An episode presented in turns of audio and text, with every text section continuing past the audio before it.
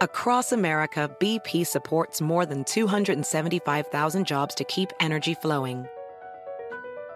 Jobs like building grid scale solar energy in Ohio and producing gas with fewer operational emissions in Texas. It's and, not or. See what doing both means for energy nationwide at bp.com slash investing in America. Is America's primary system working? Is the Electoral College still the best process for electing a president? Could a third party candidate ever be successful? In a new season of You Might Be Right, former Tennessee governors Bill Haslam and Phil Bredesen gather the country's top experts to explore these issues and more as we approach the 2024 presidential election. Listen to You Might Be Right, a new podcast from the Baker School at the University of Tennessee, available now wherever you get your podcasts. Noticia en NTN 24. Hola, soy Moisés Naim. Usted está escuchando una parte de mi programa de televisión.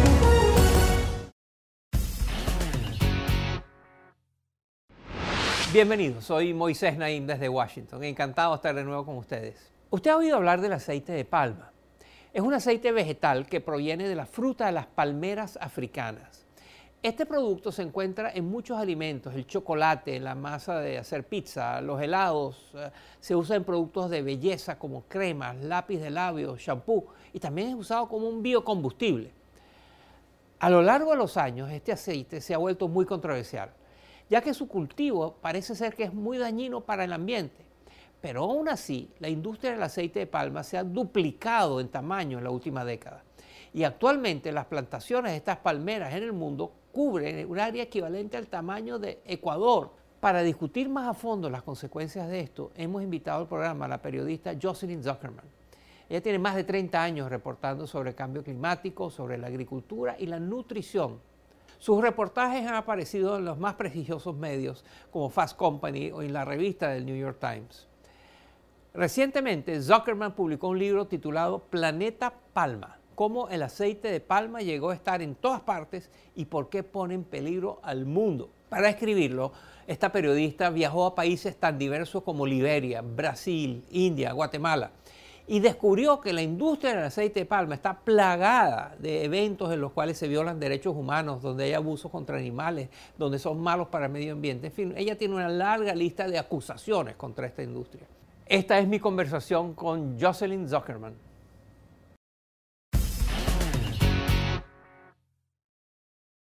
Bienvenido al programa, Jocelyn. Es un placer tenerte con nosotros. Thanks so much. It's great to be here. Un dato sorprendente sobre el aceite de palma es que 3 mil millones de personas en 150 países utilizan productos que contienen aceite de palma. Y como tú dices en el subtítulo de tu libro, este aceite ha terminado estando en todas partes. ¿Cómo ocurrió eso? El aceite de palma es un producto autóctono de África Occidental y Central. Ha sido utilizado allí como fuente de alimento, para materiales de construcción y para la medicina. Durante siglos han producido vino de la savia de palma y a partir del siglo XVIII los europeos comenzaron a importar este aceite como combustible para sus lámparas. Después se utilizó en jabones y en aceites de cocina. Y a principios del siglo XX, los comerciantes europeos y escandinavos introdujeron el aceite de palma en el sudeste asiático, en lo que entonces era Malasia Británica y en Sumatra, y eso conllevó a que comenzaran a sembrar la palma africana allí. Desde entonces, la industria ha crecido enormemente. La fruta de la palma africana, que es del tamaño de una ciruela, produce dos tipos de aceite. Tiene una parte carnosa de la cual se obtiene el aceite de palma y en su interior tiene una semilla, que es de donde se obtiene el aceite de palmiste. Así que es un cultivo muy productivo. El aceite de palma tiene un olor y un sabor muy fuerte, pero con los años han aprendido a refinarlo y a eliminar el olor y el sabor y luego el color lo cual lo hace muy versátil en muchos ámbitos. Tú afirmas que el aceite de palma puede ser peligroso para nuestra salud. ¿Por qué? Bueno, hay varias razones. Existen esos dos aceites. El aceite de palma, que tiene un 50% de grasa saturada, y el aceite de palmiste, que tiene un 80%. Se acaba de publicar un informe de la Asociación Estadounidense del Corazón en el que se recomienda específicamente evitar los aceites de palma, de palmiste y de coco, que entiendo que también tiene un 80% de grasa saturada. Este tipo de grasa es muy gruesa y no le va a hacer bien a nuestros cuerpos. Pero quizás aún más preocupante es el hecho de que el aceite de palma se utiliza sobre todo en alimentos procesados como lo son las galletas y los helados. Es un aceite barato que está facilitando que haya más y más de estos alimentos ultraprocesados que como bien sabemos no son buenos para la salud.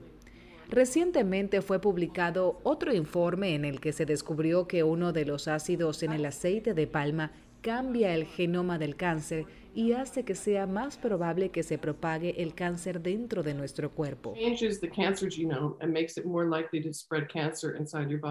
¿Cómo respondes a quienes afirman que el aceite de palma tiene muchísimos beneficios para la salud? Hay quienes argumentan que puede prevenir enfermedades cardíacas, reducir el colesterol y que es muy rico en vitamina E. Uh, e es cierto, el aceite no procesado, ese de color naranja brillante, es rico en vitamina A y vitamina E. Pero por desgracia el aceite que termina en nuestra cadena alimenticia ha sido despojado de todos esos beneficios. Otro punto a destacar es que hay que mirar bien las letras pequeñas y los autores de los estudios sobre los presuntos beneficios para la salud del aceite de palma, pues la mayoría de ellos han sido financiados por la industria de aceite de palma, así que tienen conflictos de intereses. En mi libro hablo al respecto. De hecho, no encontré ni un solo estudio que de manera definitiva demostrara los beneficios que tienen para la salud y que no estuviera respaldado por la industria del aceite de palma. Tus críticas a la industria del aceite de palma son severas, son muy fuertes. Tú afirmas que esta industria se construyó en tierras robadas y que trabajan con mano de obra esclava y que son malísimos para el medio ambiente. Pero háblanos de eso. Um, Hay más de mil casos en Indonesia ahora mismo sobre tierras robadas que involucran a la industria del aceite de palma. La industria ocupa tierras que en su mayoría fueron usurpadas a los pueblos indígenas. Esto no solo ocurre en Indonesia y en Malasia, sino en toda África Central y también a lo largo de Centroamérica y Sudamérica, la situación con las tierras robadas y el hecho de que la industria utiliza mano de obra esclava han sido ampliamente documentados. De hecho, hace apenas seis meses, la Oficina de Aduanas y Protección Fronteriza de Estados Unidos prohibió las importaciones de dos de las principales empresas de Malasia de aceite de palma debido a que se ha podido demostrar que tienen lazos con mano de obra esclava y explotación laboral infantil. Tú mantienes que la industria del aceite de palma es dañina en muchísimos niveles, que contribuye de manera muy importante al calentamiento global que genera el cambio climático. También dices que tiene terribles consecuencias para los animales. Usas el ejemplo de Sumatra, una isla de Indonesia, donde dice que tú dices que esta industria está acabando con los tigres y con los orangutanes que hay en Sumatra. La palma aceitera crece mejor a 10 grados al norte y al sur de la línea del Ecuador y eso incluye los bosques tropicales que están en la isla de Sumatra, donde hice gran parte de mi investigación. Allí hay un lugar que se llama el ecosistema de Leuser. Es el único lugar en el planeta que tiene un bosque tropical lo suficientemente grande como para albergar manadas de orangutanes, tigres, rinocerontes y elefantes de Sumatra. Y ese bosque ha sido reducido y talado en gran medida por la siembra de palma africana. Así que estos animales están siendo sacados a la fuerza. De hecho, se pueden ver orangutanes perdidos y abandonados en zonas donde solo quedan un par de árboles y el bosque a su alrededor ha sido talado. así que tienen que ser llevados a centros de rehabilitación. Y debido a que han perdido su hábitat y su fuente de alimento, tanto los orangutanes como otros animales llegan a las aldeas o a las plantaciones en busca de comida, donde tienden a ser atrapados, asesinados o vendidos como mascotas.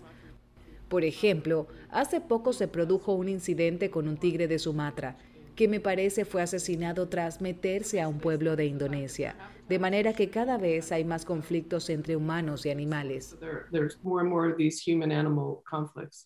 A pesar de todos estos problemas, hay países que están completamente involucrados en la producción de aceite de palma.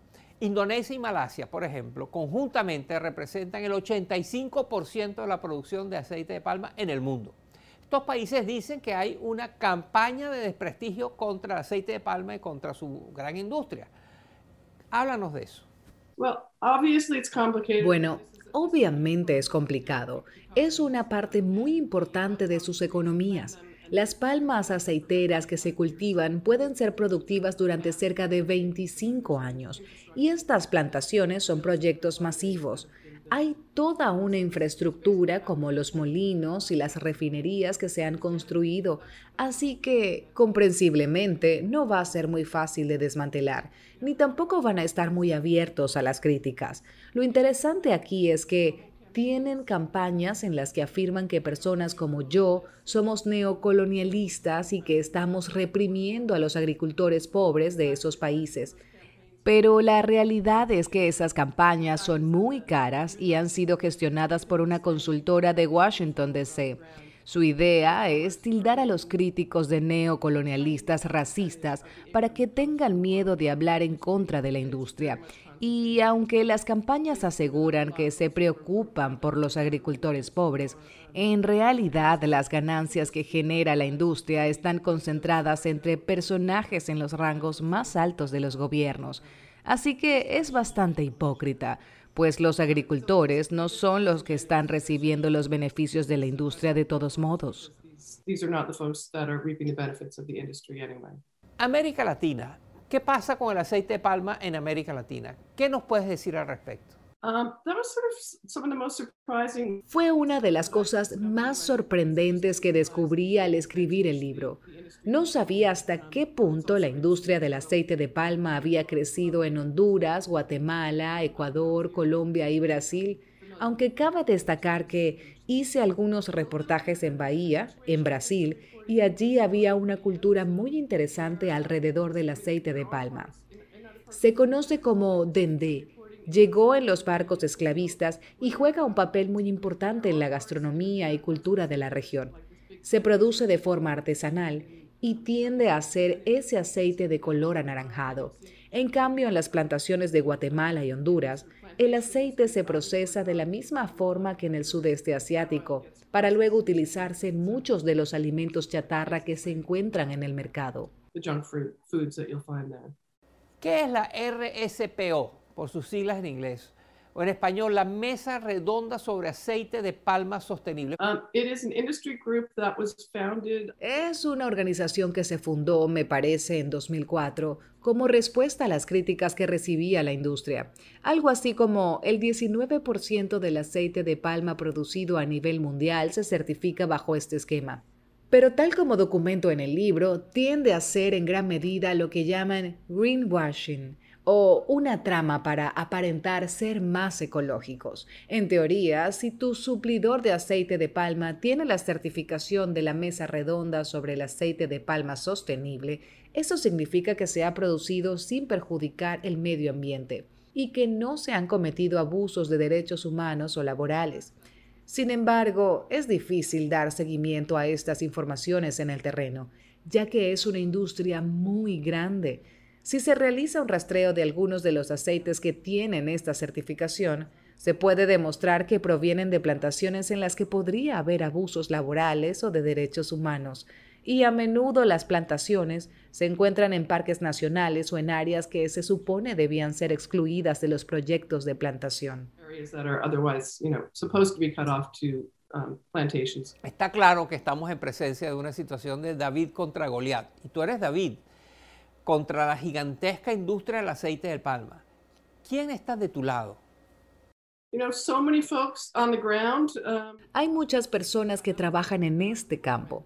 La única forma en que pude escribir este libro fue yendo a estos lugares y hablando con los habitantes que se han visto afectados por esta industria. Ellos son voceros también, y a medida que la industria crece, más y más personas están siendo afectadas.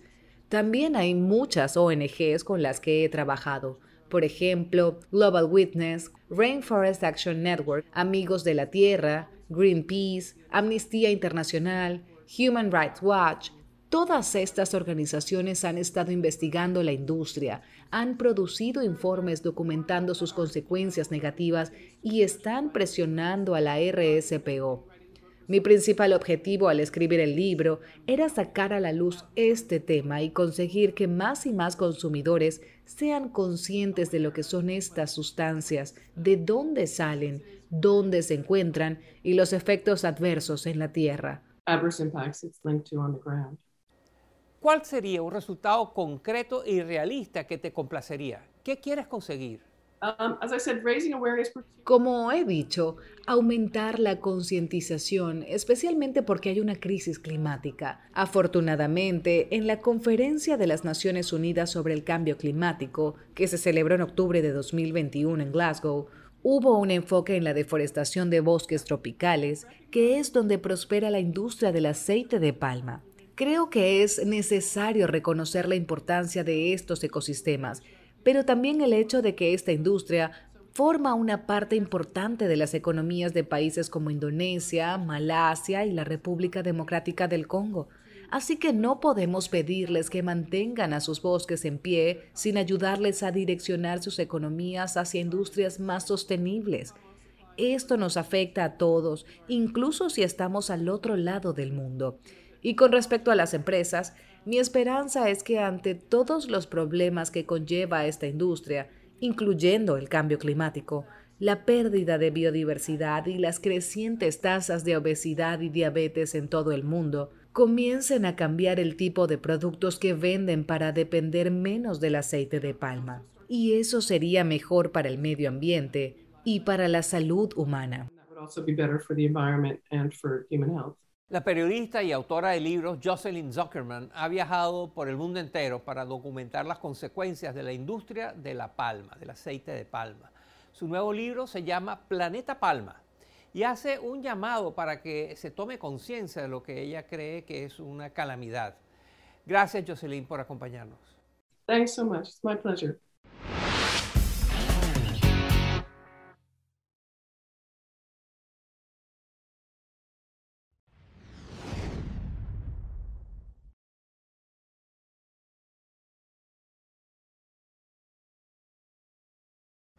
Esto es Efecto Naim. Puede ver todos los domingos por NTN 24, a las 6 de la tarde en Washington, a las 6 de la tarde en Bogotá y a las 3 de la tarde en Los Ángeles. BP added more than $70 billion to the U.S. economy in 2022 by making investments from coast to coast. Investments like building charging hubs for fleets of electric buses in California and starting up new infrastructure in the Gulf of Mexico. It's and, not or. See what doing both means for energy nationwide at bp.com slash investing in America. Can you remember a time when you thought someone you disagreed with might actually be right? In the new podcast, You Might Be Right, former Tennessee governors Bill Haslam and Phil Bredesen pose that question to guests like Paul Ryan, Al Gore, and Judy Woodruff. Come for the stories, stay for the substance and expert insights into some of the most challenging issues facing the country, including affordable housing, crime, and education. Listen to You Might Be Right, a new podcast from the Baker School at the University of Tennessee, available wherever you get your podcasts.